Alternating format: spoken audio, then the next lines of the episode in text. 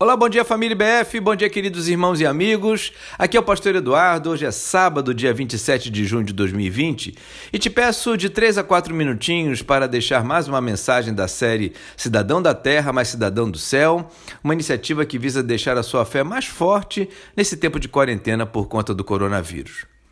Hoje quero ler 2 Coríntios, capítulo 5, verso 7, um pequeno versículo que diz assim: Porque vivemos por fé e não pelo que vemos.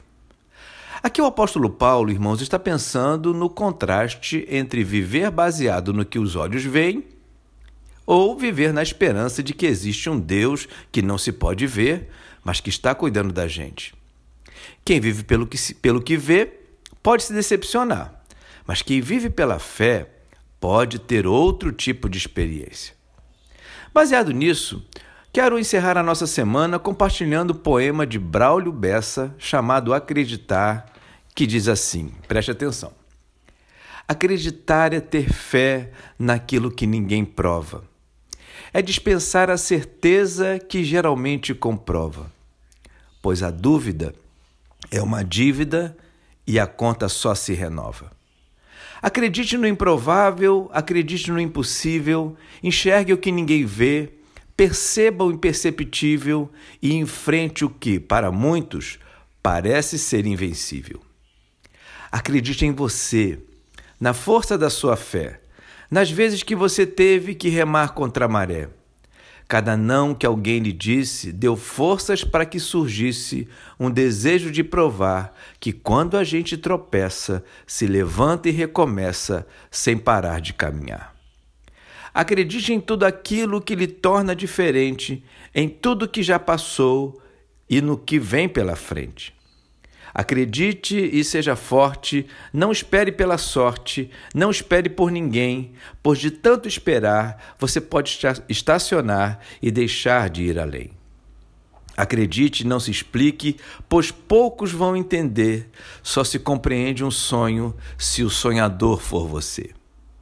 Há quem possa lhe animar, há quem possa duvidar, há quem lhe faça seguir, mas não descuide um segundo, pois muita gente no mundo quer lhe fazer desistir. Acredite, pense e faça, use sua intuição, transforme sonho em suor, pensamento em ação.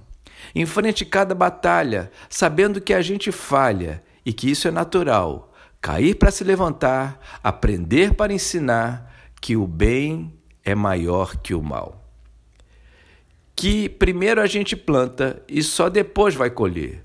O roteiro é sempre este: lutar para depois vencer.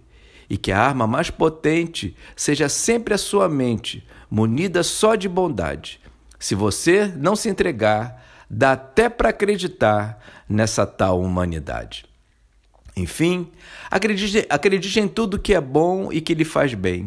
Acredite, inclusive, no que lhe faz mal também, já que, para se proteger, é preciso conhecer o que vai se enfrentar. Que você nunca se esqueça, não importa o que aconteça, não deixe de acreditar.